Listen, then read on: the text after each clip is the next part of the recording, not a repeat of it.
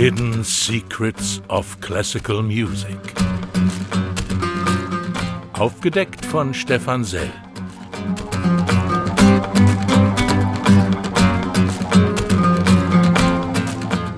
Ein Podcast des deutschen Klassikmagazins Crescendo in Kooperation mit der Deutschen Welle.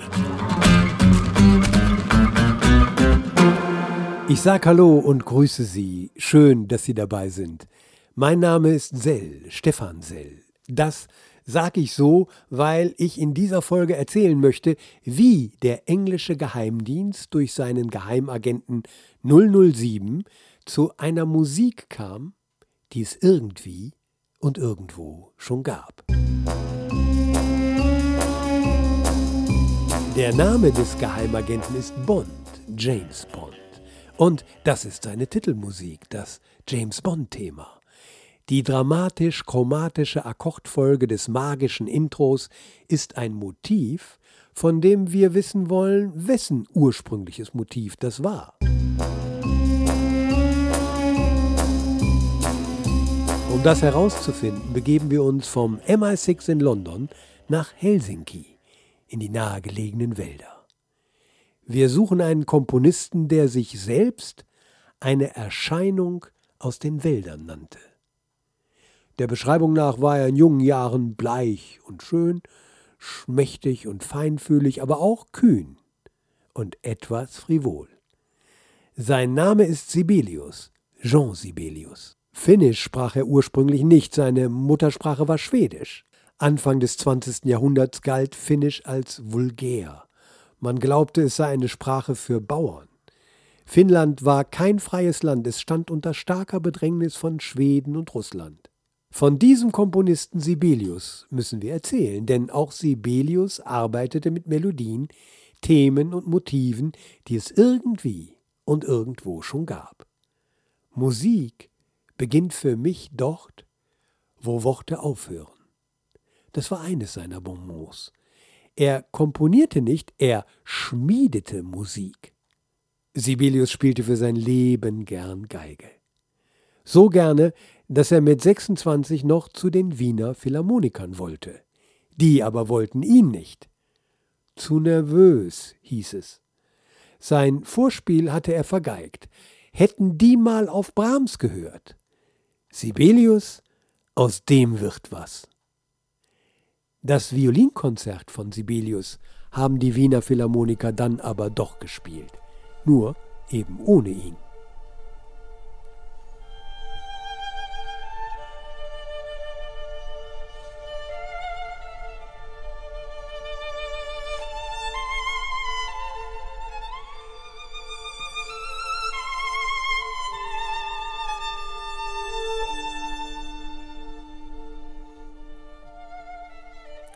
Und seine Sinfonien selbstverständlich auch. Er gilt als Erneuerer der Sinfonie. Eine Sinfonie war für ihn weniger eine Komposition als vielmehr ein Glaubensbekenntnis. Musik ist für mich ein schönes Mosaik, das Gott zusammengestellt hat. Er nimmt alle Stücke in die Hand und wirft sie auf die Welt, und wir, wir müssen das Bild zusammensetzen. Da wird es für uns interessant. Wir wollen hören, was er aus den auf die Welt geworfenen Stücken so zusammengesetzt hat. Als Sibelius seine zweite Sinfonie schrieb, da war er endlich in Italien angekommen. Endlich deshalb, weil er extra für diese Reise von einem nicht näher genannten Gönner Geld bekommen hatte. Das allerdings hatte er in Champagnerlaune bei geselliger Runde zuvor in Berlin auf den Kopf gehauen. Immerhin fast 20.000 Euro. Italien aber gefiel ihm gar nicht. Das Mittelmeer im Sturm, Mondschein, alle unsere Singvögel sind hier. Man schießt sie ab. Folglich sterben sie, legt Schlingen aus, sogar Giftkekse. Sie singen trotzdem und warten auf den Frühling in Finnland. Finnland, Finnland. Also reiste er wie ein Zugvogel zurück nach Finnland, reiste über Prag und lernte Dvorak kennen. Antonin Dvorak. Dvorak hatte seine Sinfonien alle schon fertig, zum Beispiel diese.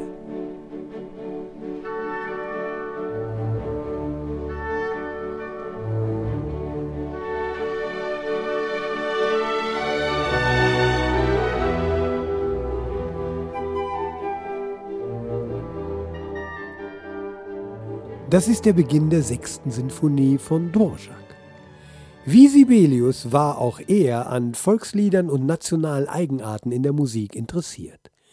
Nur von Sibelius hieß es, er habe in seiner Kunst niemals auch nur ein einziges Motiv aus der Volksmusik entliehen.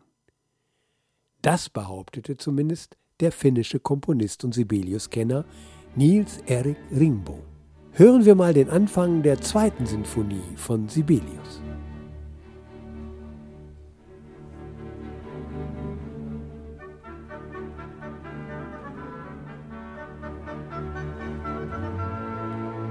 Hoppla, das klingt aber sehr ähnlich. Dvorak muss ihn nachhaltig beeindruckt haben.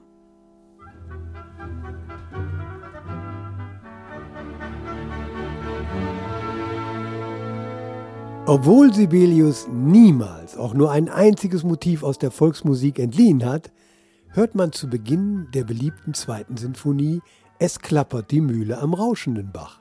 Eine Melodie, die im Italien des 18. Jahrhunderts schon so bekannt war, dass man sie schlicht Tedesca Deutsch nannte. Johann Friedrich Reichardt, selbst Volksliedkomponist und Vertrauter Goethes, nannte sie eine der allerschönsten Volksmelodien, die ich kenne. Es klappert die Mühle am rauschenden Bach. Klipp, klapp, klipp, klapp. Bei Tag und bei Nacht ist der Müller stets wach. Diese Melodie kann auch zu den Zeilen Es ritten drei Reiter zum Tore hinaus gesungen werden. Es ritten drei Reiter zum Tore hinaus, Ade. Feins Liebchen, das schaute zum Fenster hinaus, oder es heißt, als der Großvater die Großmutter nahm.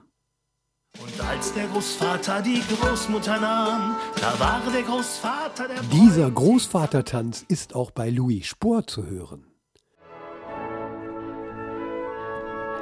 Und sogar in Tschaikowskis Nussknacker. Apropos Tschaikowski, äh, Sibelius erste Sinfonie beginnt ähnlich wie Tschaikowskis fünfte. Gleiche Tonart, gleiche Atmosphäre und die Klarinette führt. Sein Kommentar: Ich weiß schon, dass ich mit dem Mann einiges gemeinsam habe, aber man kann eben nichts dafür. Das muss man sich eben gefallen lassen. Bei aller Inspiration, seine sprudelnde Quelle, das war Finnland. Finnland, Finnland. Aino, seine spätere Frau und deren ganze Familie waren dem Finnischen sehr zugetan. Und da Sibelius Aino sehr zugetan war, versicherte er immer wieder, wie wichtig es ihm sei, das autonom Finnische wieder zu erlangen. Ihm war bewusst, was alles in unseren genuin finnischen Volksliedern steckt, und teilte mit, ich arbeite an einer neuen Sinfonie, völlig im finnischen Geist. Dieses Urfinnische ist mir in Fleisch und Blut übergegangen. Ja, er sagte, das Finnische ist mir heilig geworden. Mit der neuen Sinfonie völlig im finnischen Geist meinte Sibelius sein fünfsätziges Werk Kullervo. Sibelius brachte hier die Bilder, Sagen und Mythen der Kalevala zum Klingen, erweckte die karelische Kultur zu neuem Leben. Karelien ist eine historische Landschaft im Norden Europas, heute aufgeteilt zwischen Finnland und Russland. Bei der Uraufführung in Helsinki 1892 wurde Kullervo frenetisch gefeiert, ja zur Geburtsstunde der finnischen Musik erkoren. Die Aufführung muss wie ein Vulkanausbruch gewesen sein.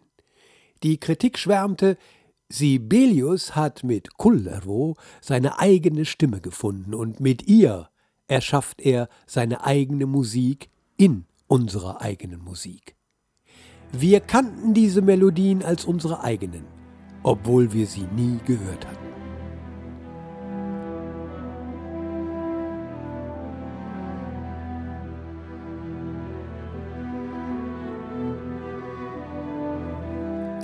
Das ist der Anfang dieses außergewöhnlichen Werkes.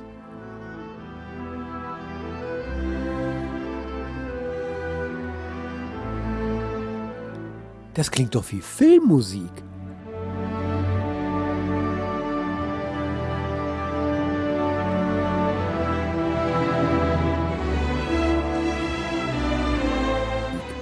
Herr der Ringe oder so.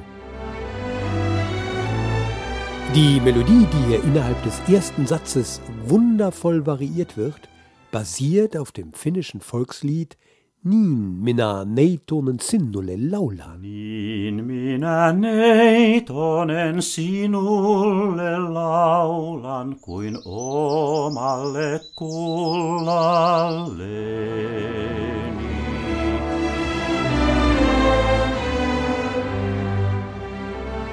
Im Fall Sibelius haben wir jetzt noch einen eindeutigeren Beweis für eine Melodie, die es irgendwie und irgendwo schon gab. Sibelius schrieb auch zahlreiche Bühnenmusiken. Er nannte diese Musik seine alte Sünde, das liebe Laster. Im Rahmen dieser Bühnenmusiken entstanden auch seine großen Hits Finnlandia und Valse Trist. In der Bühnenmusik Peleas et Melisande taucht im vierten Satz eine bezaubernd schöne Melodie auf.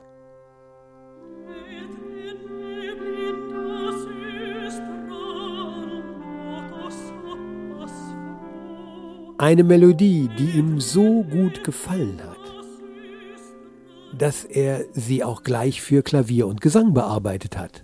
Les sont aveugles.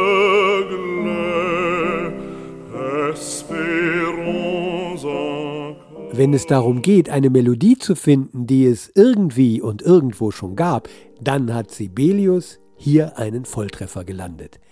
Den Weg zu diesem Lied muss ihm Franz Schubert gewiesen haben, denn in seiner Winterreise heißt das Lied Der Wegweiser.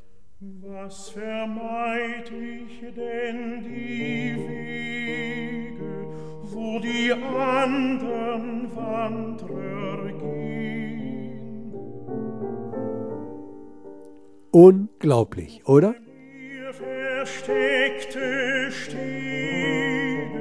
Da stellt sich doch die Frage, hat Sibelius sowas öfters getan? Gibt es weitere Beweise? Ich konnte noch einmal die renommierte Pianistin Luisa Immorde gewinnen. Sie hat sich intensiv mit dem Klavierwerk von Sibelius beschäftigt. Hallo Luisa. Hallo Stefan. Ja, ich freue mich sehr, mit dir heute in den Norden zu reisen und einen Blick auf die weniger bekannte Klaviermusik von Sibelius zu werfen. Ja, wie, wie kommt es, dass das Klavierwerk von Sibelius so ein Schattendasein fristet? Ist es nicht interessant genug? Ähm, ganz zu Beginn kann ich mal sagen, äh, mehr als die Hälfte seiner Kompositionen ähm, benutzen ein Klavier. Also das heißt, die Hälfte seiner Kompositionen ist mit Klavier. Und ähm, allein 150 Klavierwerke gibt es und dann Lieder und Kammermusik und also das ist ein richtiger Schatz, den man im Grunde genommen noch ähm, ausgraben muss, würde ich mal sagen. Wo liegen denn dann die Barrieren, die den Zugang zu dem Schatz versperrt halten? Sibelius hat ja zu einer Zeit gelebt, die, was diese kleinen Miniaturstücke betrifft, recht schwierig war, denn er hat gerade naja, nach Schumann, nach Chopin, nach, also während Krieg und Liszt und Mendelssohn gelebt. Also ähm, das heißt, die ganzen kleinen, tollen Miniaturen, die wir wirklich kennen, von, ja, angefangen schon mit Schubert, vielleicht mit den Impromptu oder so, ähm, die sind dem allen vorausgegangen und Sibelius hat da eigentlich das aufgegriffen, hat die ganzen Werke ganz offensichtlich sehr gut gekannt. Das merkt man an seiner Musik und an seinen Titeln. Und ja, musste dem aber natürlich irgendwie was entgegensetzen. Und diese Form hat er total verwendet, also sehr viel verwendet und weiterentwickelt, auch die kleine Form, die kleine Miniatur. Aber ja, es ist eben schwierig, weil es so eine unglaubliche Vielzahl an Musik auch schon gab. Luisa, was würdest du sagen? Was macht das Klavierwerk aus? Ja, also wir befinden uns ja hier mitten im, im Corona-Lockdown und mir ging es tatsächlich so, als würde ich auf Reisen gehen. Und das hat mir unglaublich viel Freude gemacht, denn ähm, ja, man spürt schon dieses Nordische ganz deutlich. Und man spürt aber auch so dieses, ja, eigentlich alles Mögliche, was Sibelius ausmacht. Also seine Naturverbundenheit zum Beispiel kommt total deutlich zum Ausdruck. Allein, weil er fünf Blumen komponiert hat und Landschaften komponiert hat und äh, solche Sachen. Aber ja, eben auch diese ganzen Beschäftigungen eben mit den, mit den schon dagewesenen Formen. Das sieht man dann wirklich bei einem Schumann und einem Chopin. Und das kann ich gerne auch gleich mal irgendwie darstellen das, oder hörbar machen. Ja, das wäre sehr schön, weil wir wollen in diesem Podcast immer etwas finden, was der Komponist gefunden hat. Also Themen, Motive, Melodien, die es irgendwie und irgendwo schon gab. Genau. Also ich fange einfach mal an mit einem Chopin. Ähm, in Sibelius Werken tauchen eine Barcarolle und ein Walzer und ein Nocturne und eine Polonaise und eine Mazurka auf. Und das sind alles äh, natürlich die Formen von Chopin. Und jetzt ähm, hör mal, was, was ich dir hier vorspielen kann. Ob es Chopin oder Sibelius ist, ich weiß nicht.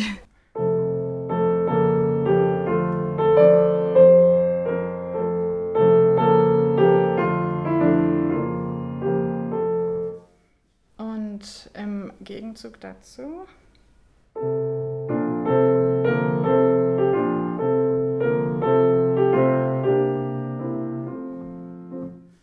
und man sieht halt, das Notenbild ist einfach total gleich. Der Rhythmus ist gleich. Es ist beides überschrieben mit Andantino. Und das eine ist aber die Ballade von Chopin und das andere ist Idyll von Sibelius, Opus 24, Nummer 6. Und das erste war Sibelius und das zweite war jetzt Chopin. Ja, das ist unfassbar. Gibt es noch mehr Beispiele? Hier hätte ich ein wunderschönes Beispiel aus Schumanns Klavierkonzert. Und Sibelius macht daraus. Also praktisch die gleiche harmonische Wendung und äh, auch Sechzehntel in der rechten Hand und sogar in dem Fall die gleiche Harmonie. Also es ist einfach zwei Takte, die wirklich identisch sind. Ganz besonders schön ist ein Stück von Sibelius, das heißt Des Abends. Aber des Abends gibt es schon bei Schumann in seinen Fantasiestücken, Opus 12. Und äh, ja, siehe da, es findet sich auch da ein Schumann-Zitat. Allerdings zitiert er nicht das Fantasiestück, sondern, ähm, also nicht das Fantasiestück Opus 12, sondern das Fantasiestück Opus 73, aber das mit Klarinette und Klavier. Ähm, und man hört wunderschön, dass das ja unglaublich viel miteinander zu tun hat. Also hier kommt Sibelius.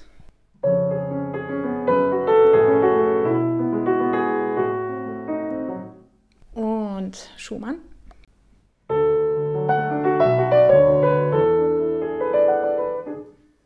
Ja, man könnte sagen, auf frischer Tat ertappt. Chopin, Schumann, gibt es eventuell noch andere Beispiele? Hast du was von Bach gefunden vielleicht? So ist es. Ich habe ein schönes Bach-Zitat gefunden, beziehungsweise eine, eine Bach-Nähe. Es ist nicht direkt zitiert und nicht ganz identisch, aber der Titel von Sibelius heißt Air Varié, Opus 58 Nummer 3. Und da klingelt wenn man sich bei Bach auch ein bisschen so im Hintergrund auskennt, sofort, denn Bach hat geschrieben die Aria Variata. Und ja, Sibelius hat es einfranzösischt Und ähm, das klingt dann bei Sibelius so.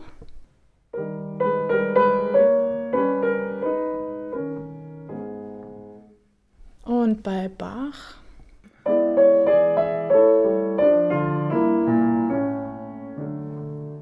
Und so im Duktus, wenn man beide direkt nebeneinander hört, ich weiß nicht, kann man eigentlich praktisch nicht unterscheiden. Ja, das, das ist wirklich schwierig. Äh, wenn du das nicht sagen würdest, es wäre sicherlich schwer zu unterscheiden. Aber da merkt man eben auch, wie gut du dein Repertoire kennst. Dankeschön. Ja, vielen, vielen Dank dir für die Finnlandreise und hoffentlich bis bald einmal wieder. Auf jeden Fall. Das war die Pianistin Luisa im Orde. Auch diesmal unsere Expertin, ob Schumann und Jörg Wittmann, Beethoven und Wölfli oder Bach und Kapustin. Sie offenbart geradezu in ihren Programmen und CDs den Missing Link, das verbindende Element. So viel Musik Sibelius auch geschrieben hat, für den Film hat er nichts komponiert. Und doch ist seine Musik im Film allgegenwärtig. Ob Stirb langsam 2 oder Frida Kahlo, Es lebe das Leben, überall ist sie zu hören. Sibelius hat nicht eine Note Filmmusik geschrieben, wurde aber allen Ernstes als Filmmusiker bezeichnet. Taucht seine Musik eins zu eins unzählige Male in Filmen auf, ist sie manchmal schlicht Ideenquell. Wie zum Beispiel für die berühmte Duschszene in Hitchcocks Psycho. Hitchcock selbst wollte gar keine Musik an dieser Stelle, aber Bernard Herrmann, 1960 noch sein Haus- und Hofkomponist, setzte sich durch.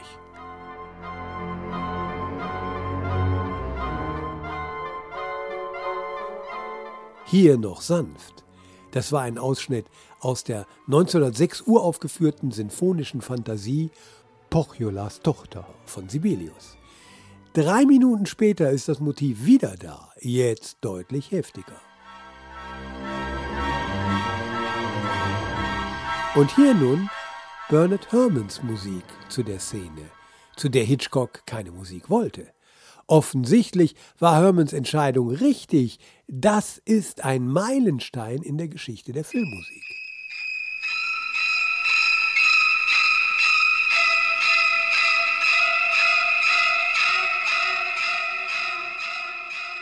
Stich für Stich, spitz, schrille Streicherstaccati, fortissimo, brutale, wie es in der Partitur heißt, beißend enervierende Klänge, die unsere Fantasie anstacheln um sich einen brutalen Mord hinter einem Duschvorhang vorstellen zu können.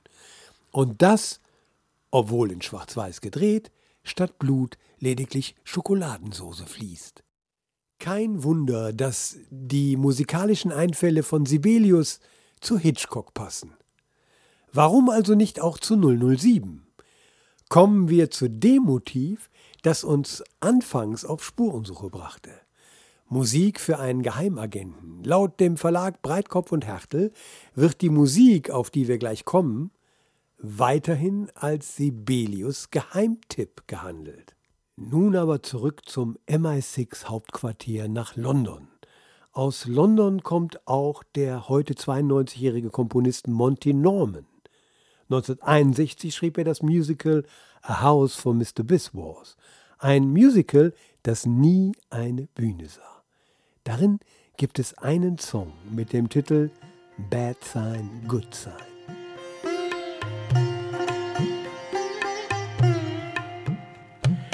I was born with this unlucky sneeze, and what is worse, I came into the world the wrong way round. Sein Partner in Crime und späterer Kontrahent war der inzwischen verstorbene britische Filmkomponist John Barry. 1960 hatte der gemeinsam mit dem Popstar Adam Faze einen Hit in den Charts. Poor Me.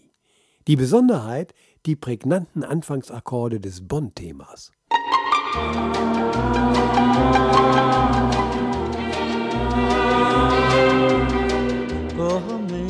1962 brachte die Filmproduktion die beiden Protagonisten zusammen. Norman sollte ein Stück für den ersten Bond-Film schreiben, Barry es arrangieren und spielen. Norman fiel auf die Schnelle nichts ein, er entsann sich aber seines Bad Sein, Good Sein und änderte es in ein Instrumentalstück um.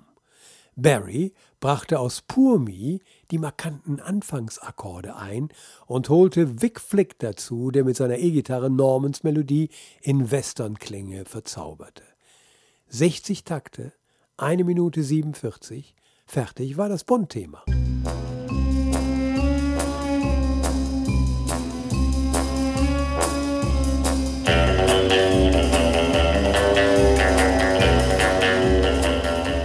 Als Komponist wurde einzig Monty Norman genannt. Der später mit fünf Oscars bedachte Barry äußerte der Presse gegenüber seine Miturheberschaft. Es kam zum Rechtsstreit, Norman gewann. Der dritte im Bunde aber ist der eigentliche Komponist der unverkennbaren Akkordverbindungen, Jean Sibelius. Die ersten Takte, die heute jeden Bond-Film zieren, stammen aus Cassazione Opus 6, dem Sibelius Geheimtipp.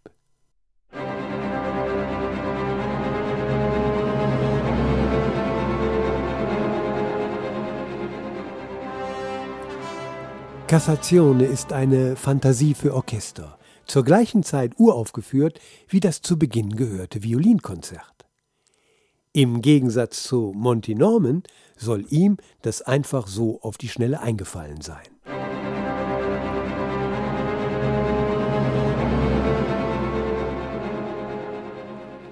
Schade, dass Sibelius nicht bei dem Rechtsstreit dabei war. Vielleicht hätte er seinen Anteil geltend machen können. Sibelius ist fast 92 geworden. Wäre er fünf Jahre älter geworden, er hätte mitstreiten können. Auf der Partitur der Kassatione hatte Sibelius in Klammern vermerkt, sollte überarbeitet werden. James Bond könnte guten Gewissens sagen, erledigt. Der Fall ist gelöst, das versteckte Geheimnis gelüftet und ich, ich sage Ade, freue mich jetzt schon auf das nächste Mal und wünsche bis dahin alles Gute. Ihr Stefan Sell. Das war Hidden Secrets of Classical Music, ein Podcast des deutschen Klassikmagazins Crescendo in Kooperation mit der Deutschen Welle.